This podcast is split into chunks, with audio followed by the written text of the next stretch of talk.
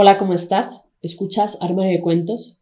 Yo soy Mari Carmen y el día de hoy toca tu cuento hecho audiolibro, donde podrán escucharte cientos de personas alrededor del mundo a través de 11 plataformas donde publicamos Armario de Cuentos, entre las que destacan Spotify, iTunes, entre otras.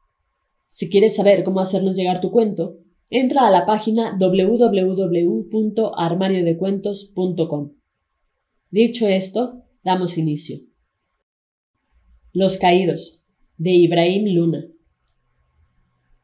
Me gustaban las canciones cuando eran canciones, cuando poseían ese aire cortante, mezcla de extrañas y cristales, royendo el aura.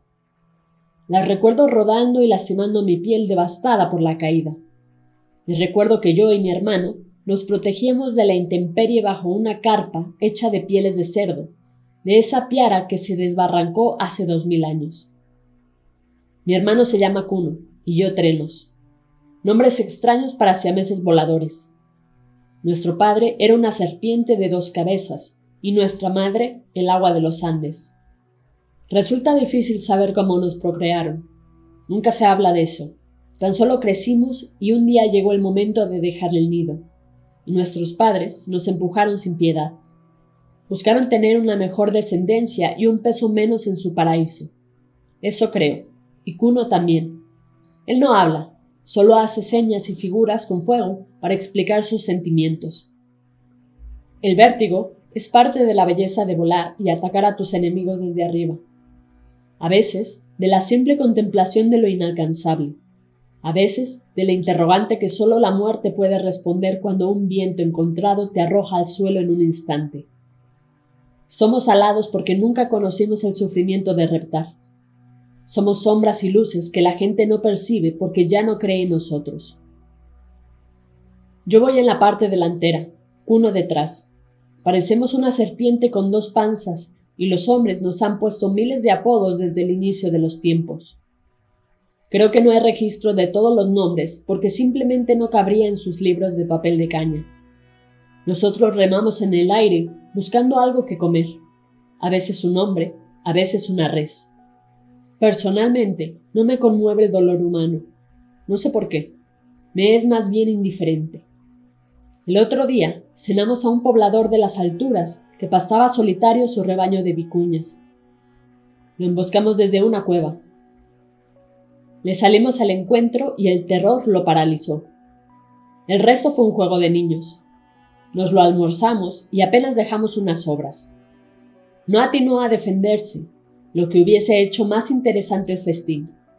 Solo nos observaba con fijación hermosa. Creo que era el amor por lo superior. Sabía que era un orgullo ser devorado por Cuno y Trenos. Eso creemos. Matar por primera vez es una sensación especial. El impulso es natural y tan familiar que fluye como llorar o vomitar. No es una ostentosa iniciación como se cree. Se parece mucho más a un primer día de clases, al inicio sientes tristeza, luego te adaptas a la situación y hasta la disfrutas. Así es matar por primera vez. Recuerdo exactamente quién fue el primer afortunado. Alonso, un español de armadura y espada. Lo encontramos dormitando tras una colina. Le silbamos para atraer su atención, imitamos risas femeninas para asegurarnos. Cuando estuvo cerca, mi hermano estiró su tentáculo de varios metros y lo rodeamos entre las altas hierbas que pisaban el condenado. De un solo golpe lo tumbamos al suelo. Su grito se ahogó en un chillido. Yo cubrí su boca con una de mis manos, con la más grande. Lo miré, examinándolo detenidamente. Noté cómo mi mano se cubría de una sustancia blanca. El hombre estaba echando espuma por la boca. Supuse exitosamente que ya no necesitaría presionarlo, y así fue. Al retirar mi garra izquierda, el español estaba estático como un insecto pegado al ámbar. Mi hermano también se acercó a verlo. Era extraño y cómico a la vez. Su traje lo hacía ver importante. No pasó ni media hora hasta que acabamos con la última de sus vértebras. La sensación no es ni de triunfo ni de culpa. Es algo parecido a la madurez repentina, como si hubiésemos descubierto nuestra profesión en un juego de azar. No vamos a mentir, lo disfrutamos, por supuesto, Pero creo que al final no se trata de eso, sino de sobrevivir como todos. En los tiempos en que casi todas las aves nos temían, habitábamos buena parte de Centroamérica visitando las ruinas que siempre fueron ruinas. Eso que el hombre no ha podido entender hasta ahora. Lo que nace para ser contemplado muere sin ser utilizado.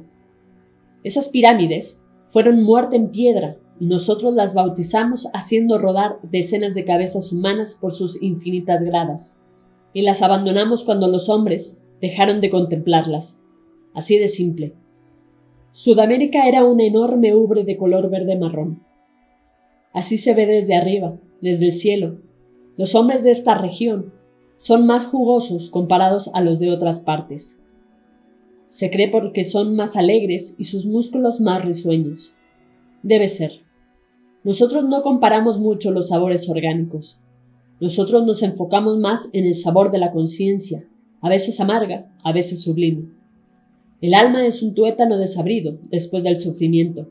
Por eso es mejor atrapar los jóvenes y optimistas, cuando aún creen en la igualdad y en la justicia.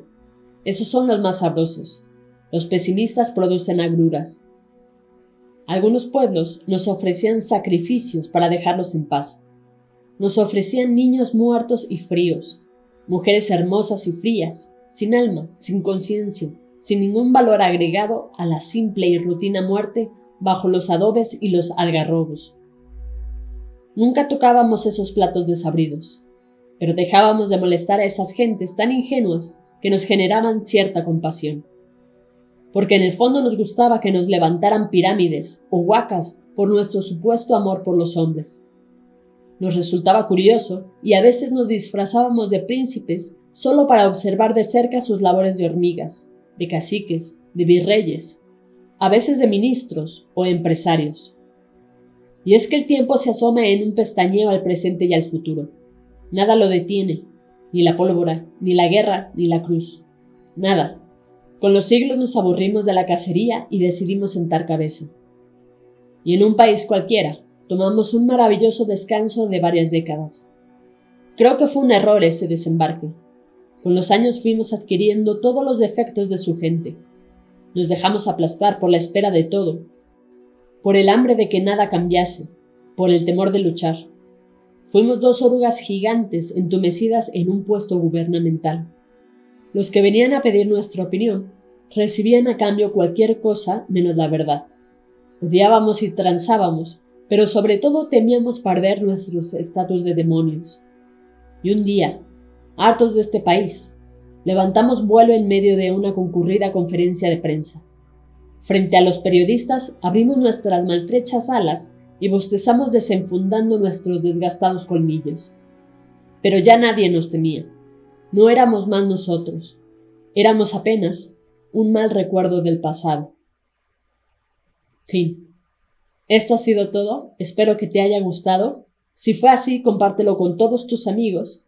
No olvides comentar qué te pareció este relato de Ibrahim Luna. Recuerda seguirnos en nuestras redes sociales, Facebook, Twitter e Instagram. Nos encuentras como Armario de Cuentos. Con esto me despido, cuídate mucho, hasta la próxima.